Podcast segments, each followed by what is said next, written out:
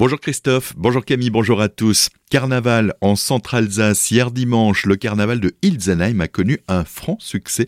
Plusieurs milliers de personnes se sont déplacées pour admirer une cinquantaine de chars, de groupes à pied, de carnavaliers costumés et de gouga musique dans une ambiance bon enfant.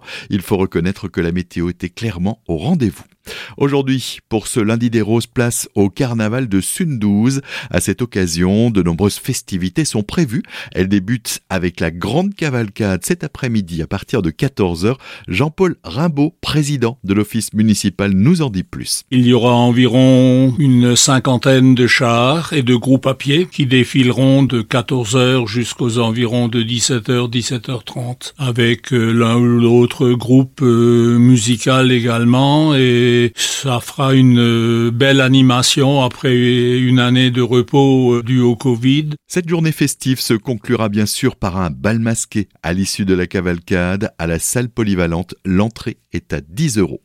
Des dîners solidaires pour emmener l'apprentissage vers les étoiles. Le 5 mars prochain, veille de la cérémonie Michelin qui se tiendra à Strasbourg, les chefs étoilés et invités du guide se rassembleront autour d'un plat emblématique de la région, une choucroute garnie.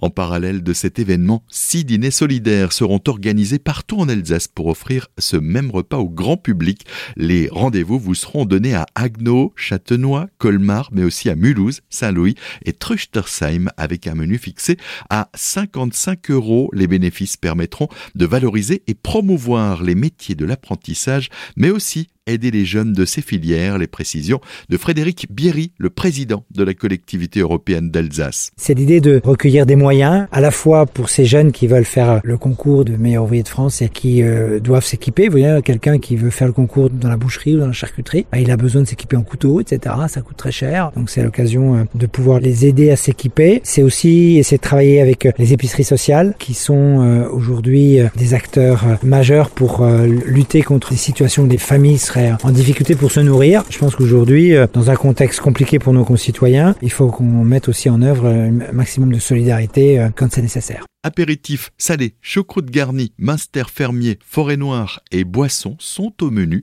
organisés et préparés par les corporations des bouchers, charcutiers, traiteurs, boulangers, pâtissiers, mais aussi les restaurateurs et les centres de formation d'apprentis rattachés. Vous pouvez réserver votre repas jusqu'au 25 février des propos recueillis par Solène Martin. Un nouveau site pour la préfecture du Haut-Rhin. Ce dernier est donc inaccessible aujourd'hui et demain cette refonte permettra notamment une meilleure accessibilité du site. Dans son bilan des opérations archéologiques réalisées en Alsace en 2022, le service régional de l'archéologie a présenté différentes découvertes, toutes plus surprenantes les unes que les autres.